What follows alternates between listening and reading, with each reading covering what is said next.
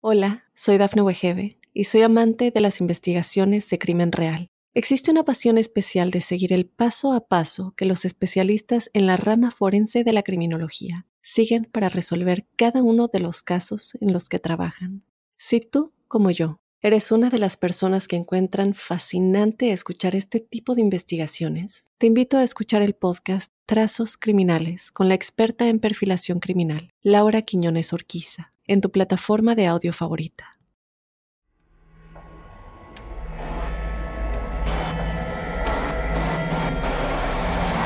Observador Paranormal. Óyenos audio. Bienvenidos y bienvenidas a este su podcast, Observador Paranormal. La verdad es que el día de hoy tengo que confesar que este tema a mí la verdad me, me, me hizo indagar mucho y me hace pensar un montón y me hace, sobre todo me hace reflexionar que hay un montón de cosas que no sé. Más allá de entender las teorías, es como entender la vida misma como la vemos y como la vivimos. Para poder entender quizá un poco mejor, por eso siempre es bueno tener un amigo cercano que se llame Juan Manuel Torreblanca. ¿Cómo estás, querido amigo? Que sea bien fumado y bien clavado en estas cosas y que le guste. Muchas gracias, mi querido Robin. Un gusto siempre estar haciendo este podcast para la gente, para estar platicando y conviviendo contigo. Si, la, si las personas se dieron cuenta de verdad lo bien que la pasamos platicando aquí tú y yo, yo creo que te, te pasa a mí. Yo tengo unas jornadas laborales, tú lo sabes, a veces así medios complicadas. Y esto me sirve tanto de filtro es que yo, yo, no sé cómo lo sientas tú. Siempre el inicio, cuando nos vemos, cuando abres aquella puerta, es como de cómo estás. Uy, estoy bien cansado, ya sabes, ensayos, tú no así de la chamba, me siento cansadísimo, dormí bien tarde y hay que pararse temprano porque la vida no para. Y de pronto ya cuando estamos grabando, como que de pronto ese, e, e, esa ropa de cansancio como que se queda afuera del, cuarto de grabación, ¿no? Como que es como de, ay, dejamos el cansancio. Y sí, mi querido Robin, pues vámonos con este tema que yo sé que de inicio, de inicio cuando lo estaba escribiendo y estaba viendo toda esta información, dije, ay, me, la va a mentar. Sí, sí, y, y, créeme que lo hice, créeme que lo hice mientras estaba estudiando el tema. Y dije, ¿qué ¿En qué nos metimos esta vez? ¿En qué momento nos hicimos científicos nosotros? ¿De, qué, ¿En qué momento pasó a ser un programa paranormal a un programa de ciencia? No lo sé. Te sentiste en telesecundaria. Sí, exactamente. No, pero, pero no, no se espanten tampoco observadoras, eh, observadores, no se espanten. No, la verdad es que al principio creo que es importante quizá ir entendiendo eh, qué onda con, el tema, ¿no? O sea, porque hablaremos de teorías y eh, creo que Juan nos va a lograr explicar como de una forma como más eh, sencilla, por así decirlo, como tratar de bajar esa información. Digo, igual hay mucha banda, ¿no? Que nos escucha y lo entiende muy bien. Pero seguramente hay otra tanta gente como yo que no entendía del todo y era como de, a ver, explícamelo despacito, ¿no? Porque la verdad es que creo que es interesante y cosas que igual puedes tener como ciertas ideas de cómo pueden funcionar las teorías, pero igual y a veces puede ser que estés equivocado, ¿no? Y entonces poder tener este ping-pong en la plática el día de hoy creo que es interesante. Digo, como para poder entender un poco qué onda con, con los portales interdimensionales y sobre todo como las teorías, eh, me gustaría como platicarles primero esto, ¿no? Esta primera parte. O sea, un portal interdimensional es un concepto utilizado sobre todo en la ciencia ficción, ¿no? Esto no hay que olvidarlo, ¿no? Y en teorías especulativas, para describir una supuesta conexión o acceso entre diferentes dimensiones o realidades. En este contexto, una dimensión se refiere a una realidad o un plano de existencia separado y posiblemente con reglas físicas diferentes a las que experimentamos en nuestro universo. La idea de un portal interdimensional sugiere la existencia de una estructura o fenómeno que permite el paso de una dimensión a otra. Estos portales podrían presentarse de diversas formas según la narrativa o teoría propuesta. Dicho esto, entendemos que es un portal interdimensional y entendemos quizá de una forma como muy básica y lo hemos logrado entender gracias a la ciencia ficción, a las películas. Sí es importante esto, entenderlo de que justo, a ver, como, como dijimos de la ciencia ficción, vamos a, jugar a la posibilidad, me acuerdo tanto en un programa que, que ya tuvimos hace, pues ya un ratito, ya esta es la, ¿qué? Vamos en el programa creo que 45, no, vamos en el 43, El 43. Así, entonces hace, hace ya, podríamos decir, varias decenas de programas. Tuvimos uno en donde hablabas precisamente de las, de las obras de teatro. Y este ejercicio de Stanislavski, en el que vamos a abrirnos a la posibilidad. Haz de cuenta que esto es igual. Entonces, vamos a jugar a la posibilidad de que sí existieran los portales interdimensionales, pero no porque hablemos de juego, vamos a hablar como los niños chiquitos de un Deux Máquina, ¿no? Así de, ah, sí, y llegó y todos los mató. No, o sea, a ver, si hay portales interdimensionales, ¿qué respaldaría que pudieran llegar a haber portales interdimensionales? Exactamente. Entonces, hay varias teorías que en papel, y en, eh, eh, digámoslo así, en no a la práctica, porque no ha habido manera de poder hacerlo a la práctica, pero en papel pudieran llegar a suceder. Una de esas, vamos a decirles, las teorías, digamos, científicas que pudieron respaldar estos portales interdimensionales. Muy bien. Esta teoría de cuerdas, que les vamos a dejar unos videos ahí de, referente en nuestras redes sociales, tratando de, de ser lo, más este, sencillo de explicar a quien se meta en nuestras redes, porque son temas complicados. La teoría de cuerdas, ¿qué es lo que dice? Estamos tratando de explicar un poquito de qué está construida la realidad. La teoría de cuerdas dice que en un marco teórico, o sea, ojo, marco teórico, o sea, en teoría, busca unificar la gravedad y otras fuerzas fundamentales de la naturaleza. Entendamos que hay un problema en la física, en donde las leyes de la física cuántica no checan con las leyes de, la, de lo que te decía yo, las leyes de la, de la física fundamental. Entonces, una de las cosas es que la gravedad no funciona, digámoslo así, igual. En esta teoría, las partículas fundamentales no son puntos como lo hemos bueno, lo hemos conceptualizado toda nuestra vida, ¿no? Yéndonos a las moléculas, yéndonos a los átomos, yéndonos a los cuántums de energía, sino serían pues como cuerdas, tipo de cuerdas vibrantes. Me gustaría mucho notar esto de cuerdas vibrantes porque ahora que hablemos de Castaneda pues, es muy chistoso como hablan como de una manera opción B de esto eh, unas cuerdas vibrantes en un espacio-tiempo de múltiples dimensiones. Se ha especulado que los portales interdimensionales de existir podrían formarse a través de configuraciones particulares de estas cuerdas. O sea, si realmente pudiera existir en papel, en la teoría de cuerdas, los portales interdimensionales, sería hablar precisamente en la cohesión de la realidad. Entendámonos, eh, yo yo al inicio, antes de que empezáramos a grabar, hablaba con precisamente con mi querido Robin le decía, la mayoría de las personas piensan que un portal dimensional tal cual es como una puerta o tendría que ser como una puerta, porque pues así tratamos de entenderlo, aunque sea de manera burda, y no tendría que ser precisamente una puerta, no es, no es de serie de los 80 de dimensión desconocida, esto tendría que ser como una especie de suceso, como lo que en teoría pasa en lo que es en un agujero negro, en el, en el evento de, en el, en el, horizonte de sucesos, que es justo cuando tú vas entrando en un agujero negro, eh, vas más rápido que la luz y en teoría si tú fueras más rápido que la luz, el tiempo se congela. Eso es lo que realmente sucedería, porque si vas más rápido, entre vas más vayas más rápido, pues el tiempo pasa más lento. ¿Ok? Entonces, hablando en cuestión de partículas, hablando en cuestión de, eh, fundamentos de teoría física cuántica, sin hablar de meterme en problemas luego como le mandamos un saludo a Martita, donde quiere que esté.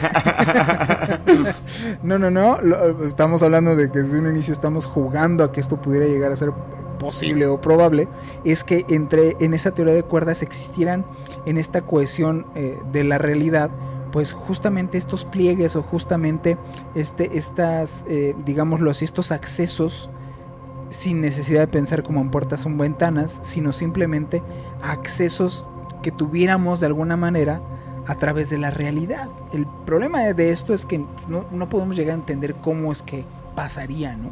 A lo que iríamos, pues a la segunda teoría. Que es la teoría de las branas, ¿no? La teoría de las branas, o teoría M, también conocida como teoría, teoría M, propone que nuestro universo tridimensional es una brana. que existe en un espacio-tiempo de mayor dimensión. Según esta teoría, podría haber otras branas paralelas en un espacio-tiempo más amplio y los portales interdimensionales podrían surgir como las branas se acercan o interactúan entre sí. Así es, aquí, aquí para entender un poco lo que serían las dimensiones, yo hablaba fuera de, de, micrófonos con, con, Robin, en donde la... Es, ¿Cómo está de moda esto de las eh, cinco dimensiones y ¿no? la sexta dimensión?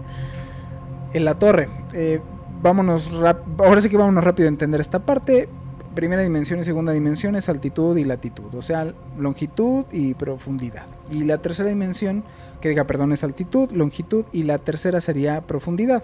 Es, digámoslo así, este, este plano que nos enseñan desde niños, ¿no? En donde ves una figura tridimensional, tiene arriba, un, un largo y una profundidad.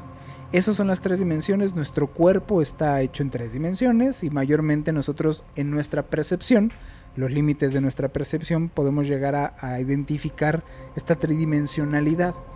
Si existe una cuarta dimensión y la cuarta dimensión no, no está en los cines, ni la cuarta dimensión es en, este, en planos holísticos. La cuarta dimensión sería algo que contiene precisamente y está inmerso en estas tres dimensiones, que es el tiempo. El tiempo también es parte de esta cohesión de la realidad. Esas son las, las dimensiones que pudiéramos llegar a tratar, o más bien pudiéramos percibir. El tiempo se vuelve un asunto más complejo para nosotros, porque no estamos hablando solamente de manecillas del reloj. Si algo existiera en una quinta o pensar en una quinta, sexta, séptima, octava, novena dimensión, es mucho más complicado el hecho de solamente pensar que son puertas que uno abre o solamente son longitudes más allá de las tres que nosotros conocemos o podemos imaginar, sino que simplemente esas dimensiones tendrían que estar cohesionadas con esta misma realidad. Por lo que entonces es donde empieza a ponerse muy interesante. ¿Qué tal si todo esto que nosotros conocemos como fantasmas, apariciones, fenómenos paranormales, X, en fin, criaturas, criptozoología, en fin. De todo lo que hemos hablado. Todo entra aquí. ¿Qué pasaría si lo que sucede es que precisamente todas estas realidades cohesionadas eh, solamente nosotros no tenemos o no entendemos cómo llegamos a tener o podemos llegar a tener acceso a esto. Muy burdamente se explica como el, aspecto de Stranger ¿no? El otro lado, en donde pone una teoría en donde existe un otro lado que es igual que aquí, solamente que pues está, digámoslo así, cohesionado con nuestra realidad, pero está en una realidad aparte. Y aquí es donde pues te puede llegar a volar la cabeza, porque justo empiezan a haber teorías que empiezan como a ver los, los patrones, como el elefante que te decía la, parábola del elefante, en donde empiezas a ver que pues empieza a tener una coherencia esto de hablar de dimensiones y de hablar de dimensiones cohesionadas.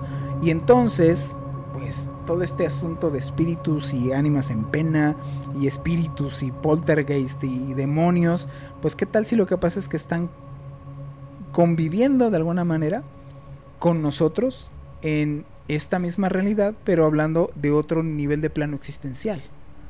Ahí es donde pues empieza a volarle uno la cabeza. ¿Qué es esas dimensiones que no logramos explicarnos? Pues es que nos vamos, mira, a mí, a mí la, tontería más grande que luego llega a decir la gente que me desespera es, es que si no lo veo no lo creo.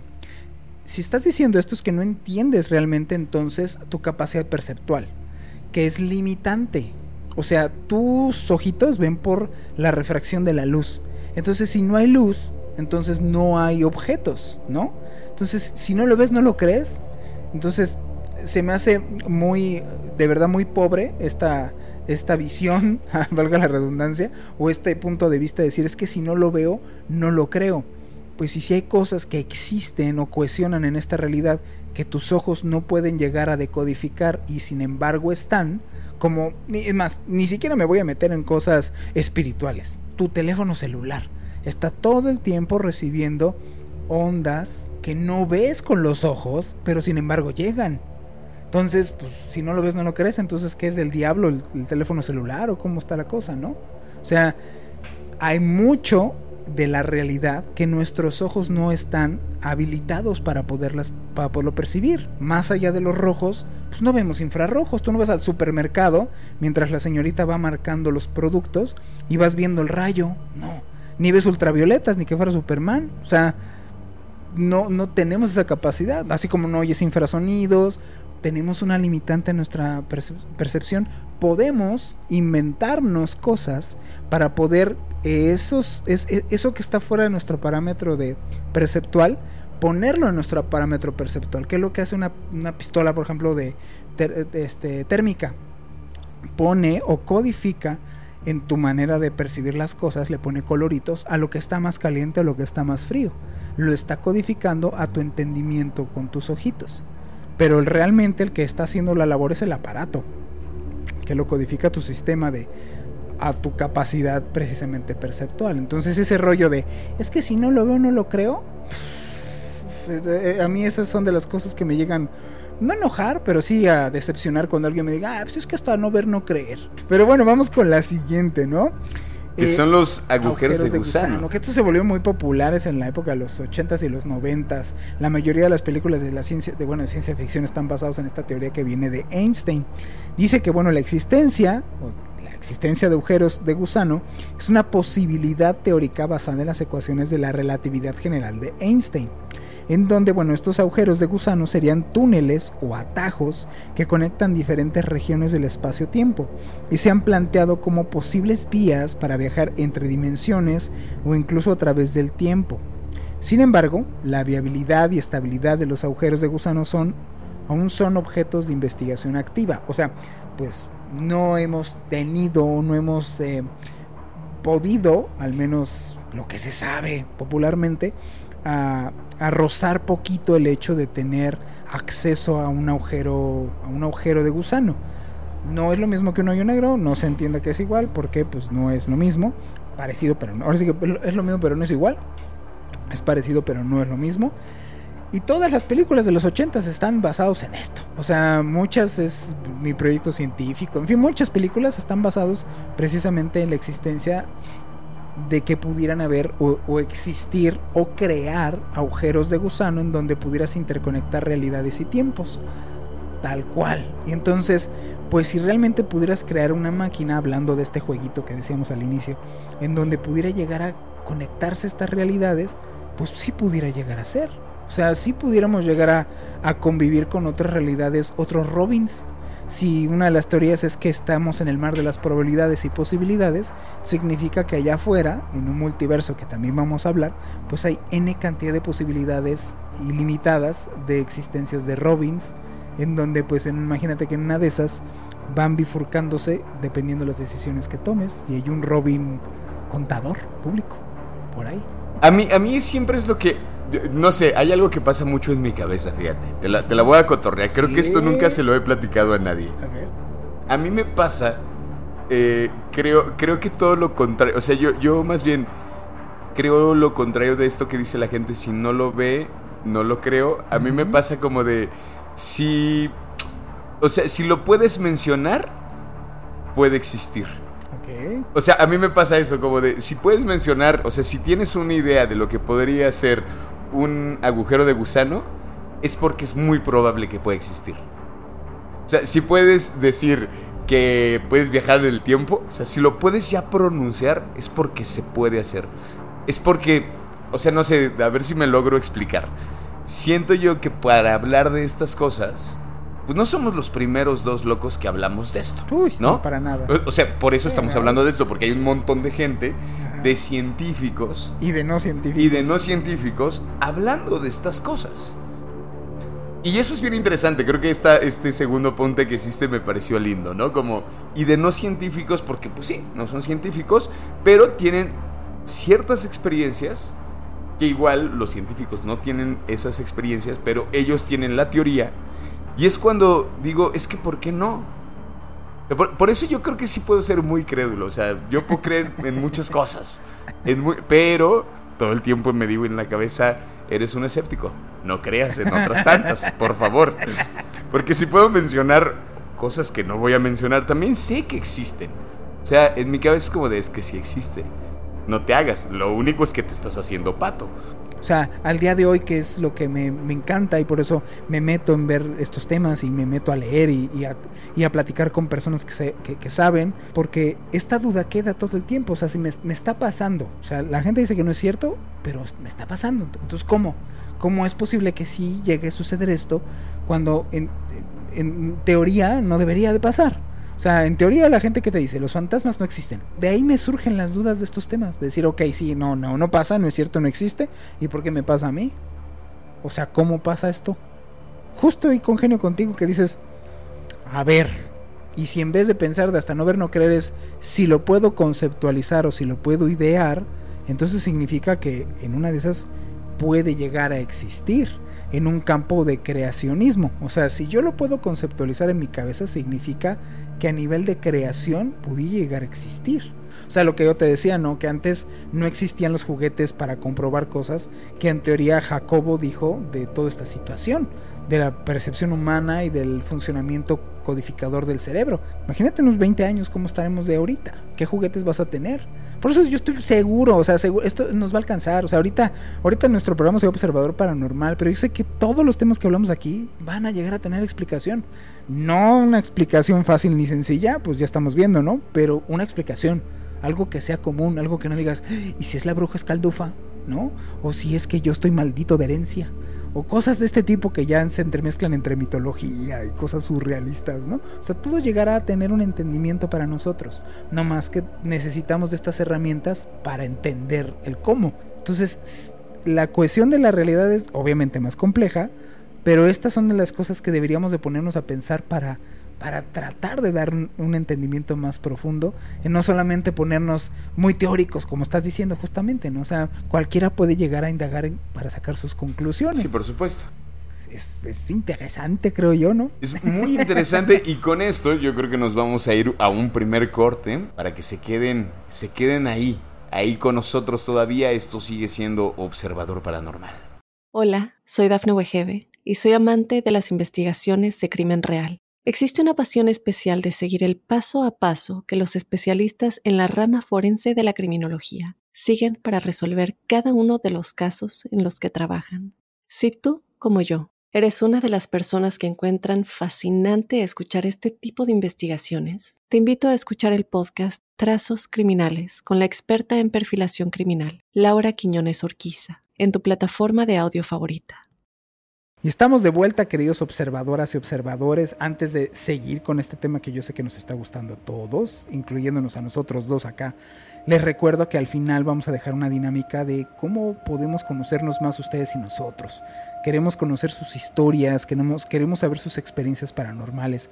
Así es que quédense al final de la última parte de, de nuestro programa. Ya les vamos a decir una dinámica rápida de lo que pensamos hacer para conocernos un poquito más. Y bueno, vámonos directamente, mi querido Robin, ya entendimos, bueno, ya expusimos un poquito a nivel científico qué es lo que se dice acerca de este acceso o estos portales o puertas dimensionales y cómo pudiera llegar a ser a nivel teórico.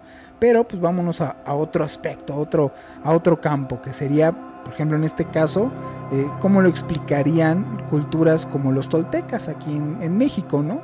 Y bueno, aquí en México es conocido y lo hemos mencionado varias veces aquí en este podcast, eh, hablamos de Carlos Castaneda. Y para ellos, los antiguos toltecas, existiría lo que son las emanaciones del águila.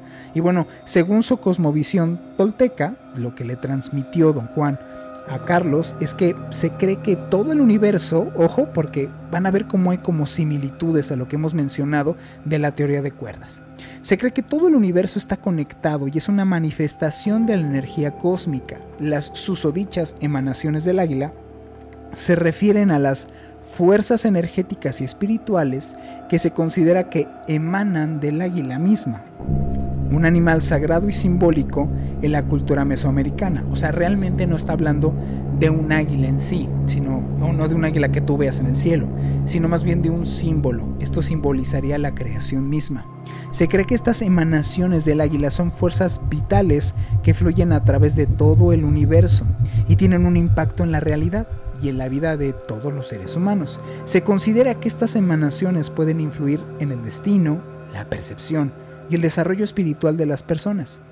Para los toltecas, trabajar con las emanaciones del águila implica sintonizarse conscientemente con estas energías y utilizarlas para la transformación personal y el crecimiento espiritual, a través de prácticas como la meditación, la introspección y el desarrollo de la conciencia misma.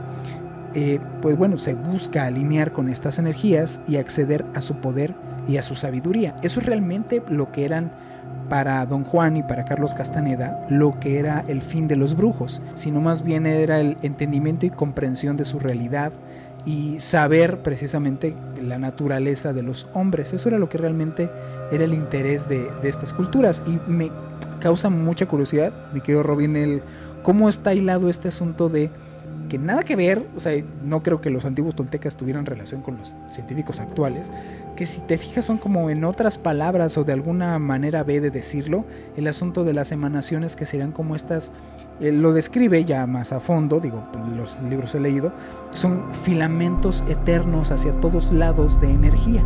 O sea, si tú captaras o tuvieras, digámoslo así, de esta manera la energía que nos rodea, que no vieras, que te dieras cuenta que no es un mundo de objetos, sino es un mundo de energía, lo que ves hacia alrededor es pues pura energía a nivel de filamentos en los cuales solamente nosotros captamos ciertos filamentos porque está supeditada a nuestra conciencia, a nuestra percepción. Entonces es bien curioso cómo, cómo están diciendo, están hablando de lo mismo y no, ¿no? Sí, exactamente. Sí, ¿no? Lo, que hablábamos también un poco, estas relaciones, eh, me regreso un poquito rápidamente, de la teoría de las cuerdas, ¿no? Que son, o sea, por eso es un marco teórico, porque realmente hay cinco postulaciones, quizá ahora ya hay más, ¿no? Pero había cinco postulaciones acerca de la teoría de las cuerdas pero como todas finalmente van al mismo lugar. Y que eso es como curioso, ¿no? Ahorita que hablabas de, Castañeda, hablar, hablaremos entonces en este momento de Jacobo. Y Jacobo en, este, en esta entrevista lo dice, pues es que vamos al mismo lugar. Así es. O sea, realmente mi investigación tiene que ver con la de ellos, quizá nombrada de una forma diferente, quizá viéndola con otros puntos, pero esto es lo que también yo estoy tratando de decir, ¿no? Bueno, y Jacobo, que también es como uno de de nuestros siempre mencionados, o la mayoría del tiempo, ¿no? En el, en el podcast de Observador Paranormal, eh, pues tiene la, teoría, esta teoría de, de, la sintergia. Así es.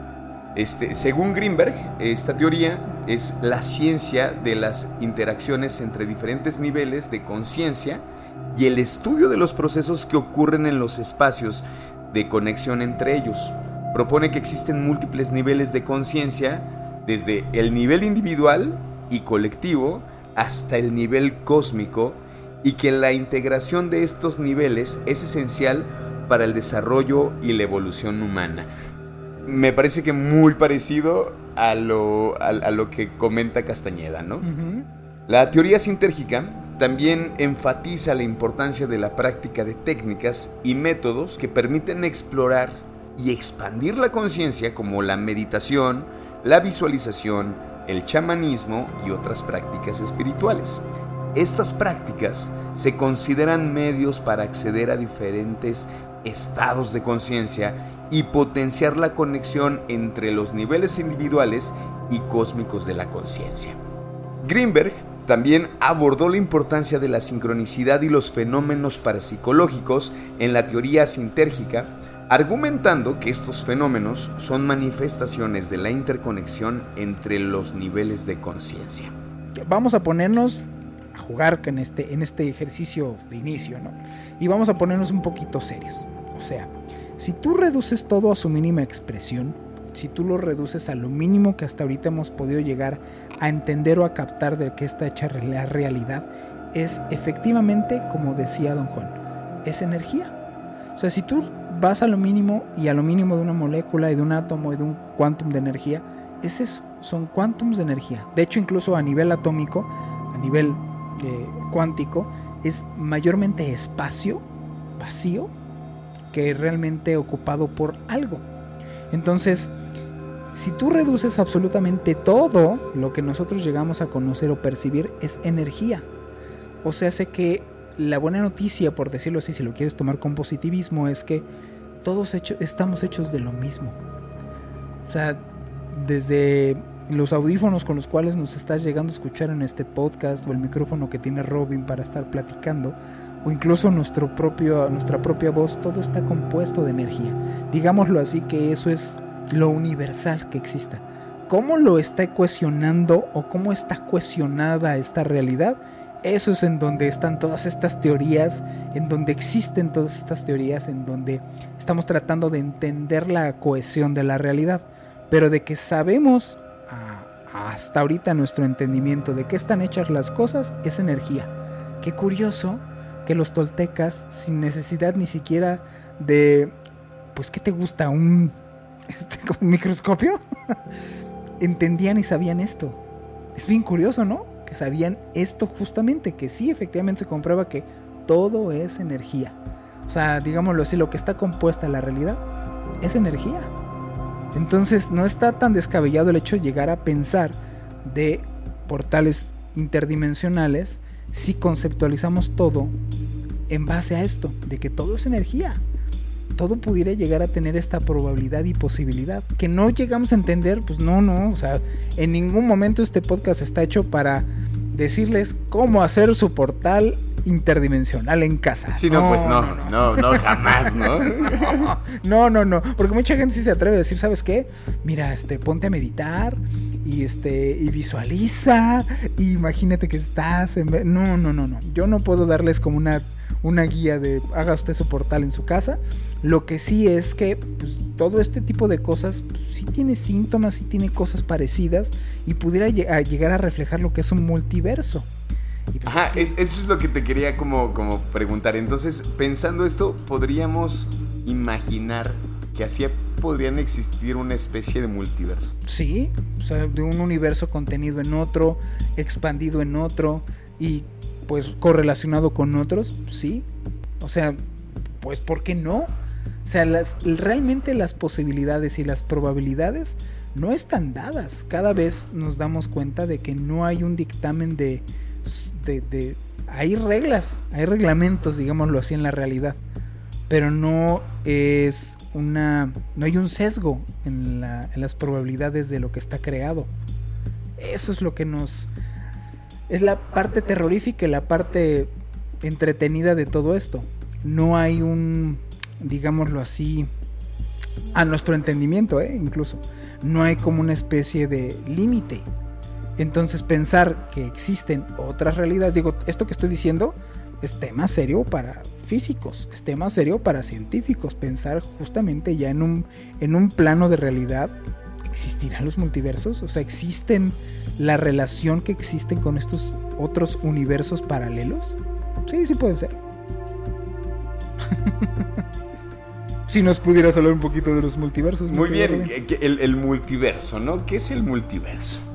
La noción de multiverso surge a partir de diversas teorías y modelos físicos como la teoría de cuerdas, la teoría inflacionaria y la cosmología cuántica.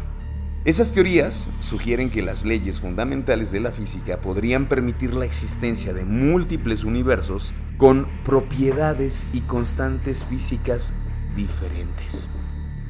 Algunos fenómenos eh, que algunas personas han interpretado como posibles manifestaciones de la existencia de múltiples dimensiones, pues serían, y lo platicábamos hace rato, son las apariciones o fantasmas, ¿no?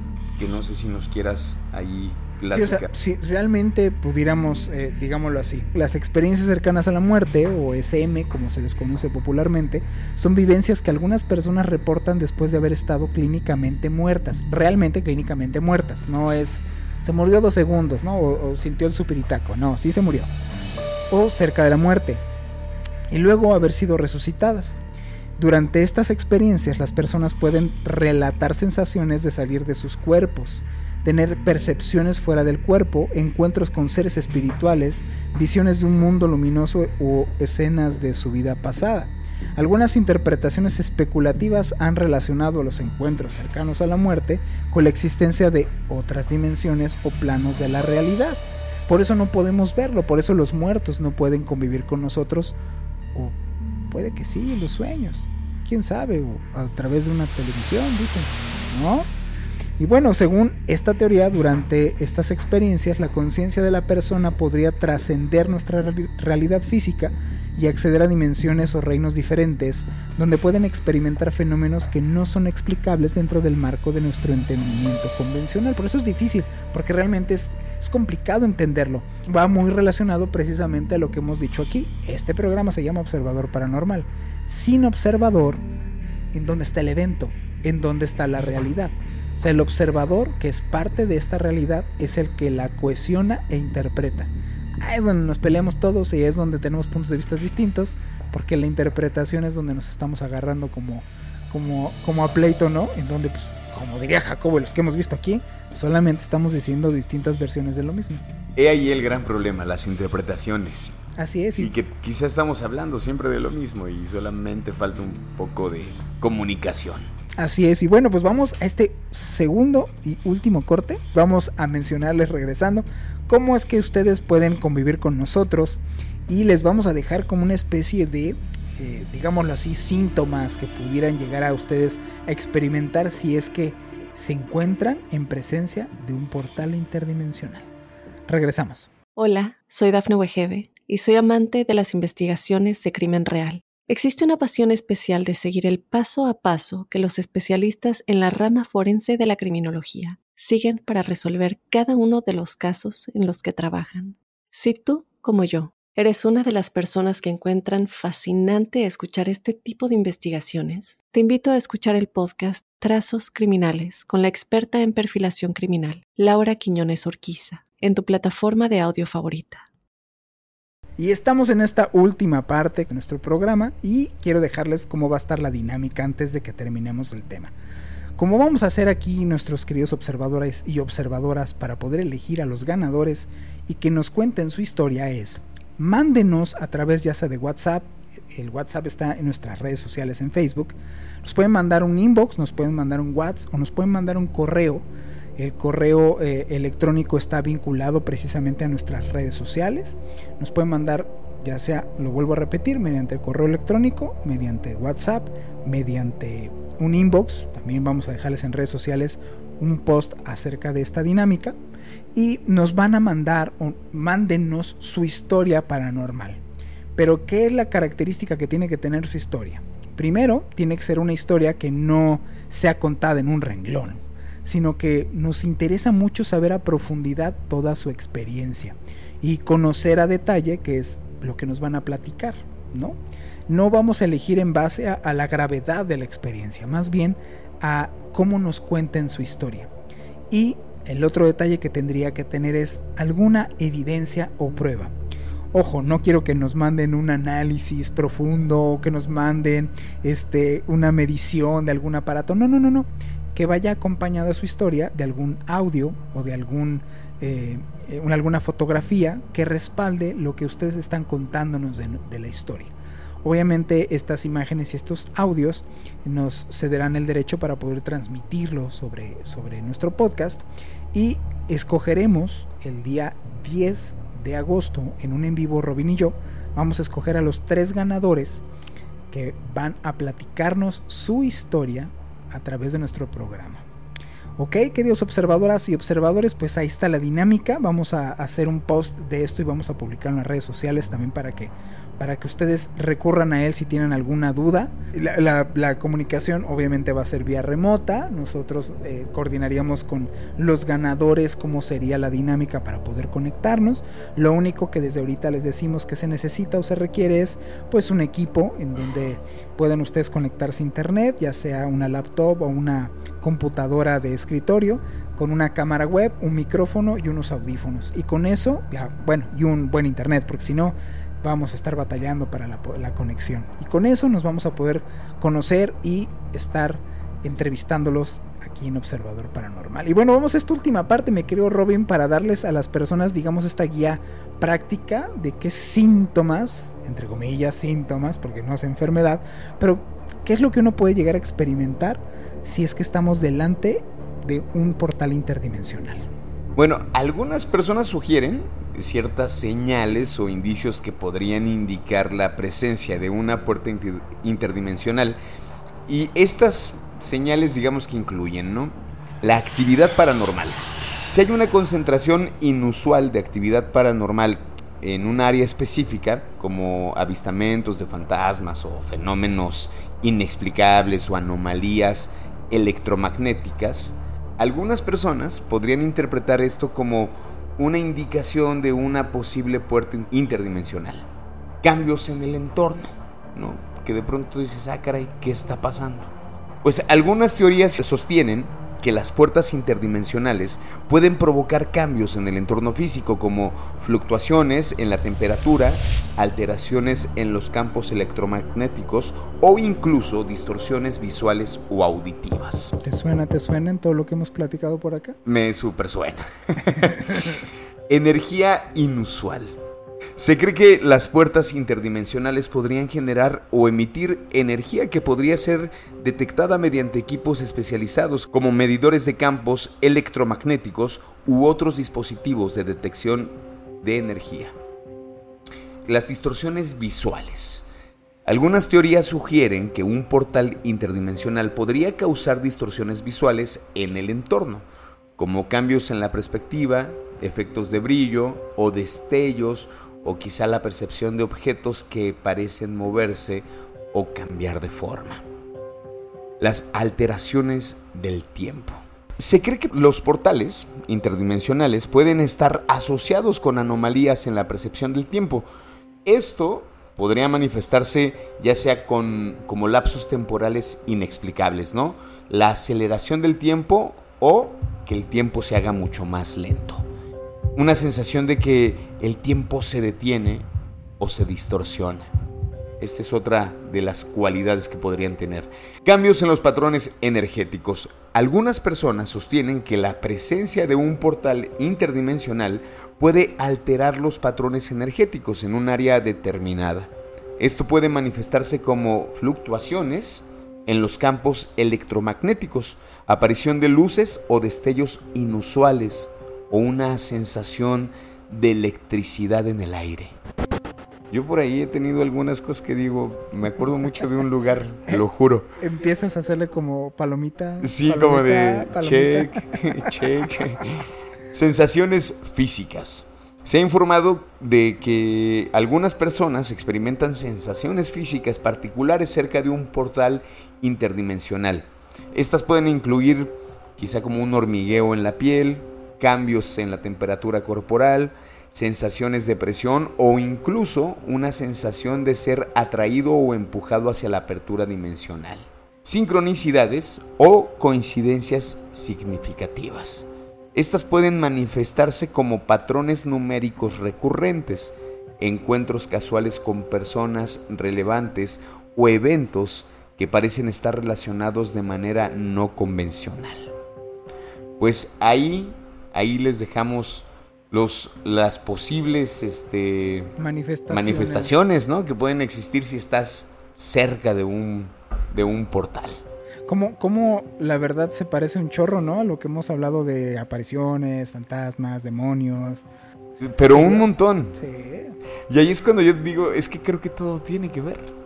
Claro, o sea, para mí está todo apuntado hacia un mismo sitio, obviamente el problema es el entendimiento para poder saber a profundidad esto. Pero sí, también para mí. O sea, que dices, ok, en una de esas de lo que descubrimos el día de mañana es que nuestros pequeños amigos fantasmas o apariciones o demonios no es otra cosa que manifestaciones de la conciencia en otros planos y realidades ya comprobables y que han existido y han estado con nosotros todo el tiempo. Eh, es donde, es donde la gente ya no le gusta pensar esa parte, ¿no? Cuando, cuando una vez andábamos ahí, este, ahí de, de, experimentadores de campo, eran las cosas que platicamos con las personas. Decíamos, es que eh, si tú crees que estás solo en tu recámara eh, mientras ves la televisión o mientras estás escuchando este podcast, Nunca ha sido así. Realmente es que no. No. O sea, y no con esto estoy diciendo que tengas como el meme a la bruja escaldufa a un lado o al demonio abajo de tu cama. Pero realmente no somos conscientes en serio de todo lo que está a nuestro alrededor y que convive con nosotros y que incluso, y esta parte es la más terrorífica, que llegan a ser parte de nosotros y que están ahí conviviendo y cohesionados con uno mismo, ¿no? Híjole, qué difícil. Eso está complicado. Así es. Y bueno, pues llegamos al final de nuestro podcast. Mandamos saludos a toda la A gente. toda ya, la no, gente. ya no da tiempo porque sí son muchos nuevos seguidores, muchas personas que nos han mandado sus mensajes, sus correos. De verdad, muchas gracias. Y de verdad, de verdad, no dejen de participar en esta convivencia que vamos a tener con ustedes escogiendo las historias paranormales de nuestros observadores y nuestras observadoras. Mi nombre es Juan Manuel Torreblanca Mi nombre es Roberto Belmont. y nos vemos en el siguiente podcast.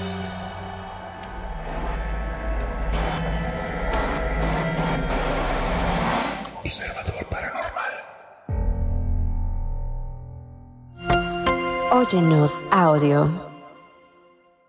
Hola, soy Dafne Wegebe y soy amante de las investigaciones de crimen real. Existe una pasión especial de seguir el paso a paso que los especialistas en la rama forense de la criminología siguen para resolver cada uno de los casos en los que trabajan. Si tú, como yo, eres una de las personas que encuentran fascinante escuchar este tipo de investigaciones, te invito a escuchar el podcast Trazos Criminales con la experta en perfilación criminal, Laura Quiñones Orquiza, en tu plataforma de audio favorita.